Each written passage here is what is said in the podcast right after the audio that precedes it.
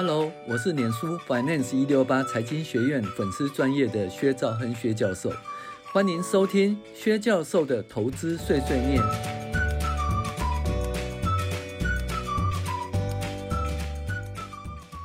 各位网友，大家好，我是薛兆亨薛教授，欢迎大家订阅薛教授投资碎碎念的 Podcast。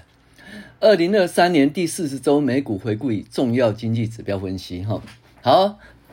那我们先在那个节目前，我们先呃讲一些广告好了。薛教授有在网络上录制进阶财报课程，每集十五分钟哦，预计五十集以上。想要看影音的网友，请订阅 App 哦，就是新 Money 的 App，呃，五线谱的 App 哈。想要看文字的网友，请订阅 Dream Player DP 了哈。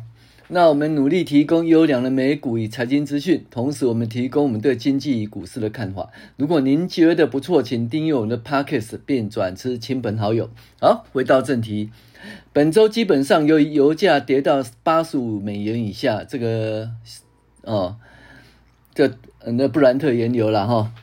西德州更跌，跌得更低哈。那通膨压力稍歇，同时呢，美国经济数据还不错，证实金华美女的经济环境仍然存在哈，软着陆仍在进行中，那就是一个通膨的适当的压呃克制下，然后那个经济的呃就是呃呃缓幅的成长哦，这个金华美女的经济，其实这是有利于股市的多头哈。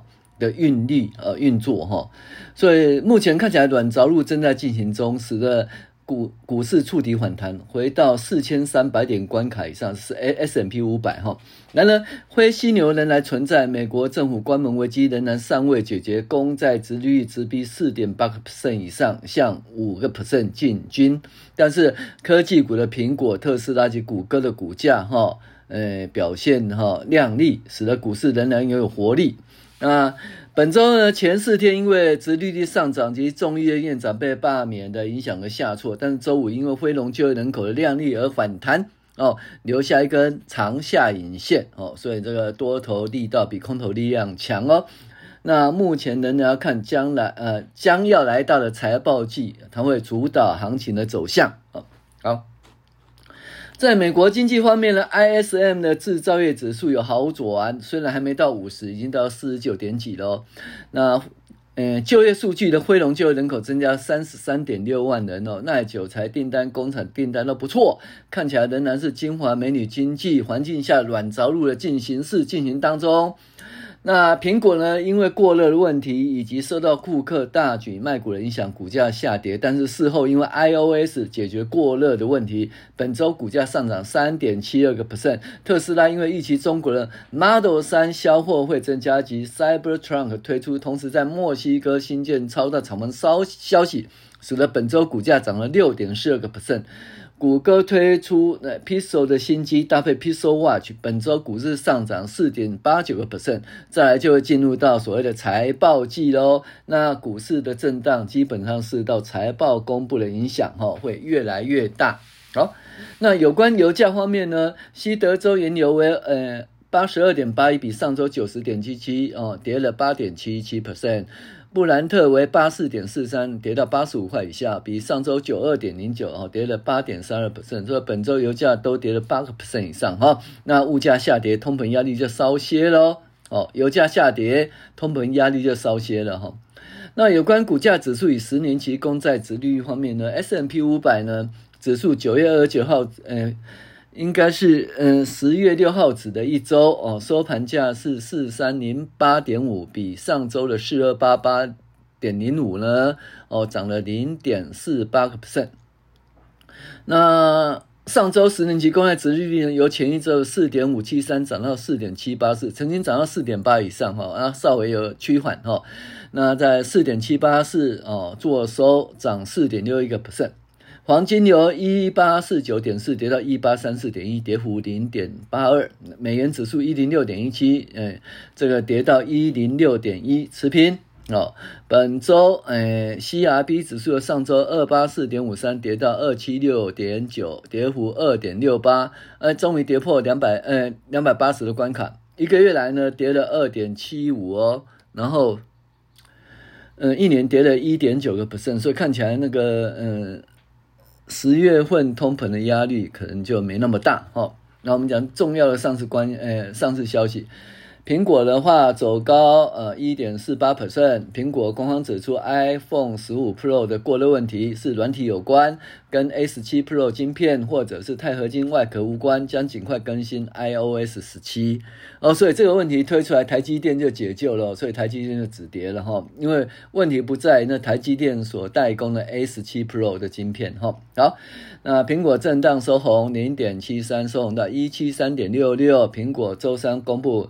新的 iOS 十七点零点三软体，然后解决 iPhone 十五的过热问题。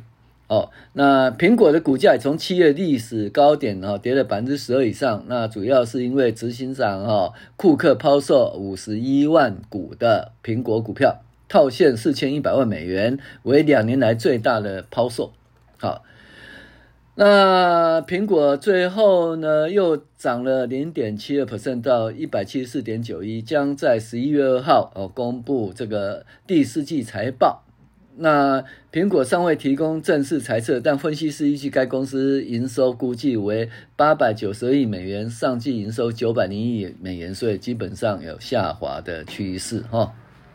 好，特斯拉方面，特斯拉走高零点五五。percent 到两百五十一点六，特斯拉发布二零二三年第三季汽车产量交车报告。那第三季的交车量四十三万哦点五五零五九辆哦，不如这个市场预期哦，产量为四十三万四四百八八辆哦，两项数据比前一季倒退撸哈。那特斯拉下滑呃零点四三至每股二六零点零五。墨西哥北部哈州政府公布说，特斯拉要求该公司呃在该州设能源、水利、公路及铁路等基础设施。特斯拉计划在该州呃建设超级的工厂。好，那因为特斯拉哈。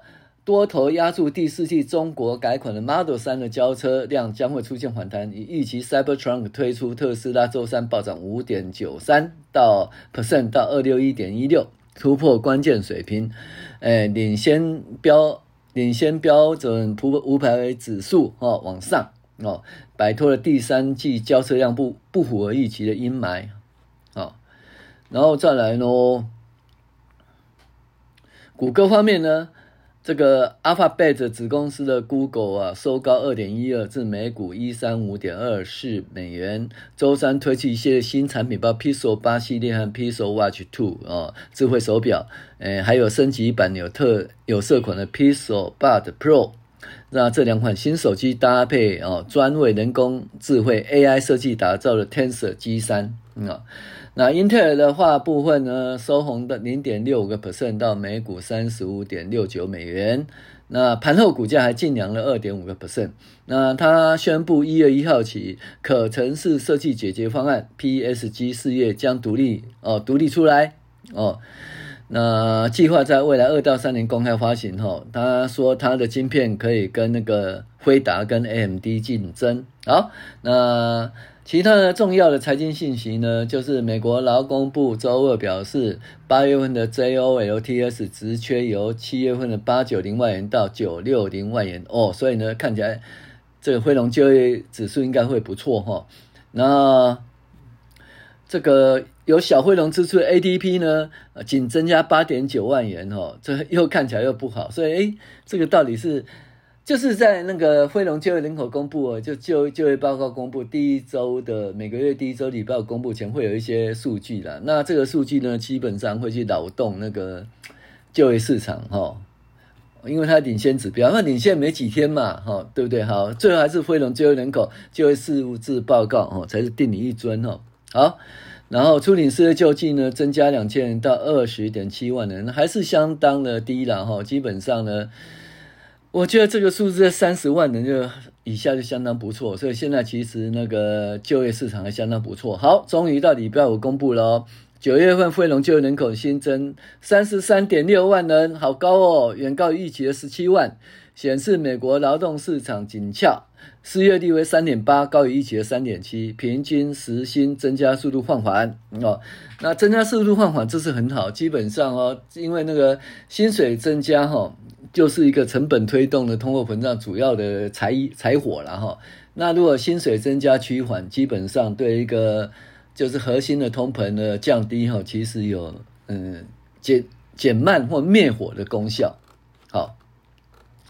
有关升息方面呢，亚特兰大银行呢周二指出呢，应该长期间把利率维持在较高水准上，好让通膨回落到百分之二的目标。我一直觉得说不应该在百分之二目标，百分之三到百分之四中间就相当不错了哈。好，那有关晶片政策哈制裁啊，就是因为那个华为华为的那个。呃，七纳米的产品看起来是推出来哈，所以呢，美国开始又可能会推出另一波的制裁，那可能要对中国、美国的人工智慧晶片及半导体生产设施出口限制哦。好，然后华为，然后彭博说，华为正凭借台湾主要科技公司帮助生技建厂，那其实这个，那基本上是这样子的哈，嗯。崇业科技、亚翔、汉唐跟那个矽科红红红尘哦，细科红尘，基本上这四家公司都不是一个主要的晶，主要的 AI 的那个就是晶片厂的一个供应的设备厂商，它不过是边边啊啊无尘室啊一些一些边边的，它基本上先从这边开始哈，来做一个警示，然后渐渐呢可能会对主要的供应商哈，到时候。可能会有新的公布了哈，呃，财政部长叶伦说，哎，这个美国呢，哦，还是需要有半导体产业，面临国家安全的担忧哦。那去年的晶片反而有助于扭转这个成趋势。那你看台积电呢，设厂一直延缓延缓了，亚利桑那州，人家日本那边都超前进度了哦，好吧？那你美国工会最强了，对不对？大家都听你的，这样慢慢盖没关系，反正那个台积电的三纳米的目前产能哈还足够哦，所以要的话就回来台湾下单好了。那至于亚利桑那就慢慢盖好了哈。好。雷纳多说，希望今年秋天宣布三百九十亿半导体补贴计划第一批晶片资金。他表态支持立法为商务部提供新的工具，解决中国和其他对手提出资讯通信技术供应链的问题。好，那消息人士指出，美国政府限制晶片制造设备向中国出口最新规定处于最后审视阶段，显示拜登将更新的限制晶片的晶片制造工具出口到中国的法规。哦。那这个东西对辉达啦，哦，那个 Marvel 啊，英特尔几乎可能面临晶片出口的额外限制。好，那这就政府关门危机哦。那一开始呢，是众议院呢，麦卡锡他怎么讲？提出短期的支出法案，就是多少？三百三十五票对九十一票，这三百三十五票基本上是民主党支持的哈。那九十一票是共和党，那共和党两百多，就是两百多席，结果只有九十一票反对，就对。OK，然后过了以后呢，好像就是美国美国政府关门问题就解决了一大半，结果不是这么简单哦，只多撑四十五天，然后呢，那个盖兹啊，哦，盖兹议员呢就罢免众议院长麦卡锡，诶，本来以为是开玩笑，就真的成功了哈。所以那个麦卡锡呢，基本上就二百一十六票同意，对，二百一十票反对。那中间那个共和党跑了八票，啊，那结果现在就是成为史上首位罢免下台的议长了哦。那美国国会到底会怎样，我们不知道。那基本上呢，应该是对美国的政府的一个支出，以及对那个乌克兰的工的帮助哦，可能有受到影响啊。罢工方面，美国罢工浪潮未息，汽车工人哦联合会声呃宣称啊，底特律赌场呃赌场工人将加入汽车工人罢工，啊新空新一波的罢工也将蠢蠢欲动哦。但是呢，到了隔天呢，美国汽车工人联合会 UAW 向美国汽车三巨头通用、福特和 Stella 呃 Stellantis 哦，发动办公哦罢工的谈判哦出现曙光哦，所以罢工规模将不扩大。其中，通用汽车同意全面协议生产哦电动车的电池。好，其他重要经济指标后面，本周总共有三个经济数据是比较重要。ISM 的 PMI 数据有好转，就业数据，非农就业人口三十三点六万人，耐久材订单与工厂订单不错，看起来仍是金发美女经济下的软着陆行情。那我个人认为说现，现在的目前呢，应该是一二三四五，就是。第一波就是初升段嘛，第二波是回回档整理，第三波是主主升段，那第四波回档整理。我目前觉得应该第四波，就第三波主升段，然后再回档整理的阶段哈。那应该还有第五波，就是末末升段会发生了哈。那这当然是两件事情，第一个美国经济的数据。看起来目前都还好，如果可以延续下去，还有呢，财报出来数据还不错，那就可能会出现的第四季的陌生段哦。那我们自己看看会不会有这种情形发生？当然要去看财报，然后看经济数据的数字哈。那美国九月 ISM 制造业指数四十九，快到五十了。哦，五十的话基本要扩张，四十九还是紧缩，但是紧缩缩缩小了，从四七点六提高到四十九啊。耐久材订单增加率哦，修正值是零点一个 percent 成长，前值零点二。工厂订单月增率一点二 percent 增加，前值负的二点一。哦，ISM 会制造值五十三点六哦，预期五十三点六，前值五十四点五，跟预期一样。